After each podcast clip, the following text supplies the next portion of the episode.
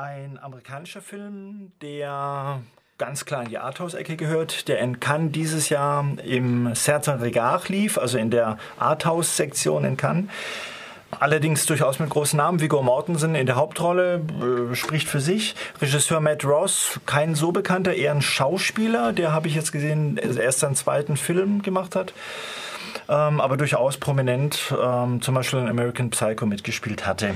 Gut, Captain Fantastic. Ein Vater und sechs Kinder leben in einem unwegsamen Wald in den USA ähm, und machen sich irgendwann auf den Weg, weil die Mutter gestorben ist und sie zu der Beerdigung fahren wollen. Ähm, das klingt erstmal unspektakulär, der Film ist aber durchaus ähm, ungewöhnlich, oder? Ist das zu Recht als Arthouse eingestuft worden, liebes Quartett? Ja, also auf jeden Fall. Ähm, was man vielleicht dazu sagen muss, die leben nicht nur einfach in dem Wald, also nicht in einem Haus oder so, sondern das sind so Aussteiger, die mit der Natur leben. Die Kinder lernen irgendwie jagen, äh, machen, rennen Berge hoch. Ähm, aber lernen auch ganz klassisch irgendwie aus Büchern. Der Vater erzieht sie, aber das ist also eigentlich so ein Film von so einer Aussteigerfamilie und die sich dann auf den Weg macht, um der Beerdigung der Mutter beizuwohnen, die bei ihren Eltern beerdigt wird, die ähm, eher konservativ sind und diesem Lebensentwurf sehr kritisch gegenüberstehen und da prallen dann diese Welten aufeinander. Und, und da ist der, wohlhabend sind. Genau, und da ist der zentrale Konflikt des Films. Und ähm, ja, an ganz vielen Stellen, das ist so, so komm, merkt man dem Film so diese Indie-Ecke im Arthouse an, aus der er kommt. Ähm, sehr viele recht schrullige Charaktere. Ähm, aber trotzdem immer mit einer gewissen Leichtigkeit ähm, äh, gezeigt. Jetzt haben wir natürlich mit diesem Vater eine sehr präsente Figur. Ähm, wie macht das Viggo Mortensen? Jemand, der ja durchaus auch viel Mainstream gespielt hat. Passt das? Ich finde, das passt wunderbar. Also ich hätte mir wirklich so im Nachhinein keinen anderen in dieser Rolle quasi vorstellen können. Er ist wirklich so, weil er, weil er ja eben nicht nur dieser, dieser, sagen wir mal, brutale Aussteiger ist, der da im Wald haust, sondern er legt sehr viel Wert auf, auf gute Bildung seiner Kinder. Ähm, es ist nicht so, also er unterrichtet sie alle selber, sie gehen alle nicht in die Schule und ähm, die, die sind alle, was, was ihre, ihr Bildungslevel angeht, weit über dem, dem, was für ihr Alter so üblich ist. Wenn sie Bücher lesen, dürfen sie nicht einfach nur sagen, oh, das Buch war cool oder das Buch war blöd, sondern sie müssen dann halt wirklich auch begründen, warum ihnen das Buch gefallen hat oder nicht gefallen hat. Sie beschäftigen sich die Älteren unter denen schon mit höherer Mathematik, mit, mit physikalischen Phänomenen. Also von daher ist es eigentlich wirklich eine, eine ganz, ganz, ganz gute Rolle. Auf der einen Seite dieser bärtige Waldschrat, der aber eben auch dieser, dieser hochgebildete Mensch ist und das auch seinen Kindern weitergibt. Jetzt zeigt der Film ja, wie ein alternativer Lebensentwurf, der Vater mit diesen sechs Kindern in der Wildnis, auf eine bürgerliche Lebenswelt stößt. Also gerade, wie wir schon gesagt haben, an Fall dieser ähm, Schwiegereltern, aber natürlich auch der Gesellschaft an sich, die sie dann auf dieser Reise begegnen, auch der Beerdigung, dem Pfarrer, den Menschen in der Kirche. Ähm, wie kommt denn im Vergleich zu dieser bürgerlichen Gesellschaft diese äh, Truppe weg? Also wie werden die denn charakterisiert? Sind das äh, äh, Hinterwäldler oder ist das ein Ideal, was was uns hier angepriesen wird? Also interessant ist ja, man könnte ja meinen, das sind vielleicht, aber es wurde ja schon angesprochen, es sind eben keine Primitiven, könnte man jetzt sagen, die eben vollkommen unwissend auf die bürgerliche Gesellschaft treffen und dann ganz blöd und dumm und unintellektuell herüberkommen, sondern Leute, die unglaublich belesen sind, begabt sind und sich vor allem kritisch mit Dingen auseinandersetzen. Und da kommt natürlich die bürgerliche Gesellschaft mit ihren oft sehr heuchlerischen Konzepten schlecht weg, weil die doch oft darauf abzielen, nicht nur zu sagen, finde ich gut, finde ich schlecht, sondern was steckt dahinter, was fühlt man? Und damit wird allein die Beerdigungsszene schon schwierig. Also ich möchte da jetzt auch nicht spoilern, aber allein die Beerdigungsriten, die verraten ja auch viel über die Gesellschaft und den Umgang mit dem Toten, der ja auch seinen Willen hatte. Und da spitzen sich einige Dinge zu. Und ich glaube, es ist doch eine Auseinandersetzung um Ehrlichkeit in der Gesellschaft, Selbstentwürfe in der Gesellschaft und ist damit doch so ein Topos, der schon im Indie-Kino sehr oft aufgegriffen wird. Wie situiere ich mich als Individuum eigentlich in einer Gesellschaft, die doch immer wieder normieren möchte? Also ich würde auch sagen, der Film steht schon auf der Seite dieser Familie, stellt sie allgemein positiv dar, bisschen schrullig, aber ähm, liebenswert. Aber ähm, er macht eben nicht den Fehler, dass er so sagt, hier schwarz, da weiß, also hier die Guten, da die Bösen, sondern zeigt auch immer, wo sind die Probleme, ähm, auch gerade im Kontakt mit anderen. Also sobald sie den Wald verlassen, merken sie auch, wo sie mit ihrem Gesellschaftsentwurf an Grenzen stößen. stoßen. Der eine Sohn, der ist jetzt im Alter, wo man auf Universitäten gehen könnte und hat durchaus einen Willen drauf, merkt dann aber, dass er einfach nicht versteht, wenn Menschen mit ihm reden, weil er nicht weiß, was Adidas ist oder sowas. Und merkt dann auch, ähm, genau, dass er, dass auch diese Erziehung irgendwie blinde Flecken hinterlässt und durchaus auch Probleme schaffen kann. Ja, ich weiß nicht. Also irgendwie ähm, kommt das so rüber, als wäre äh, Viggo Mortensen, also der Vater Ben, hier der große Held in der Geschichte. Und ich glaube, man kann das durchaus zwiespältiger sehen. Also lasst mich hier mal den Avocatus Diaboli spielen.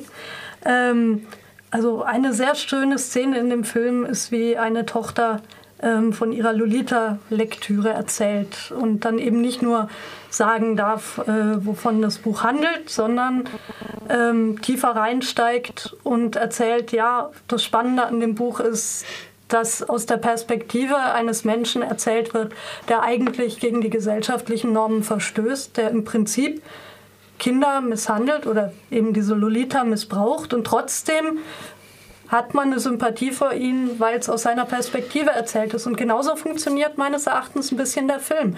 Wir sehen also es fängt an mit so einem Initiationsritus im Wald, wie der älteste Sohn einen Hirsch erlegt und äh, mit dessen Blut quasi getauft mit wird. Mit dem Messer erlegt, ne? nicht mit genau, dem Jagdgewehr. Genau, mit dem Messer erlegt und nicht mit Pfeil und Bogen, wie die normalerweise jagen.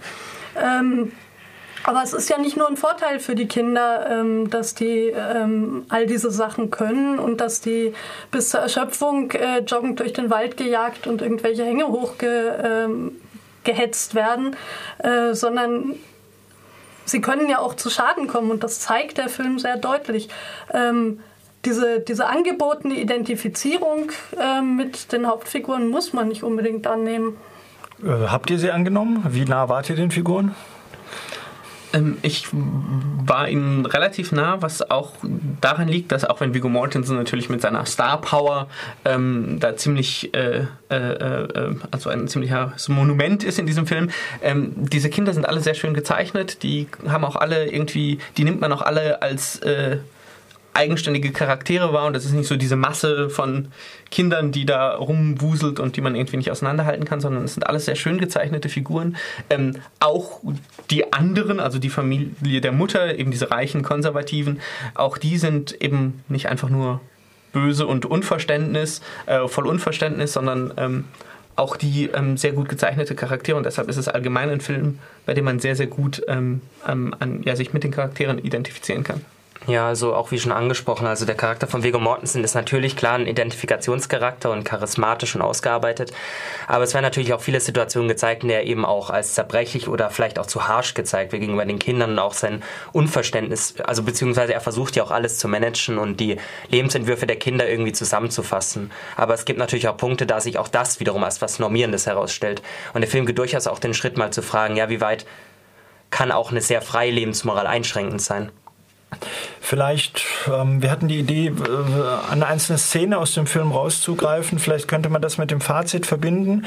Eine Szene, die euch besonders gut oder auch gar nicht gefallen hat und die für oder gegen den Film spricht. Ähm, ich würde äh, ganz frech sein und einfach tatsächlich die Lolita-Szene nehmen, weil die äh, eine tatsächlich nicht nur für die Interpretation des Films eine Schlüsselszene ist, sondern auch eine ähm, sehr, sehr starke, einfach wo man sieht ähm, quasi Stärke und zugleich auch Zerbrechlichkeit dieses Lebensentwurfs ähm, und die einfach in diesem Bus auch sehr, sehr toll inszeniert ist auf diesem relativ engen Raum. Was dann auf ein Reingehen rausläuft? Ja, das läuft bei mir auf ein äh, Reingehen rein. Äh, ja, also für mich die Musikszene am Anfang, als eben alle ganz harmonisch Musik spielen und der eine Sohn plötzlich anfängt, ganz wilde Rhythmen zu trommeln und statt dass alle anderen dadurch wirklich verstört sind, darauf wiederum aufbauen und so versuchen quasi seinen aggressiven Geist auch mit reinzunehmen, was ich eine sehr schöne Szene fand, die man jetzt zuerst als irgendwie disharmonisch wahrnimmt, aber dass aus dieser Disharmonie eine Harmonie gewonnen wird, finde ich was Schönes, Konstruktives, was den Film auch ausmacht, finde ich. Mhm.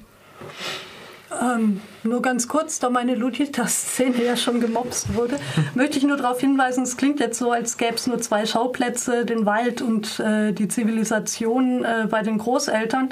Ähm, es ist ein Roadmovie, der einen langen Weg vom Wald in die Zivilisation zeigt und der ist wahnsinnig spannend. Ja, meine Lieblingsszene schließt sich im Prinzip gleich an die Lolita-Szene an, als die junge Tochter eben von der Vergewaltigung erzählt und der kleine achtjährige Sohn seinen Vater ganz naiv fragt, Papa, was ist Vergewaltigung? Und was ich halt sehr beeindruckend finde, dieser Vater ihm dann wirklich in, in ganz ruhig und in, in kindgerechten Worten das erklärt, woraus sich dann natürlich noch wieder weitere Fragen ergeben, Papa, was ist Geschlechtsverkehr und so weiter.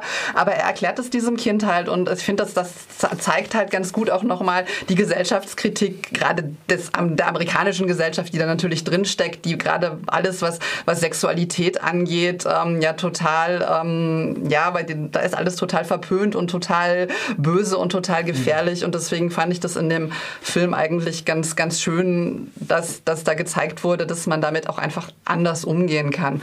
Und deswegen, also ich würde auch sagen, auf jeden Fall reingehen. Ähm, der Film hat mir unheimlich viel Spaß gemacht. Er war unterhaltsam und ähm, ja, kann ich sehr empfehlen. Gut, die Runde scheint sich einig zu sein. Kein Protest, auch von Svenja nicht.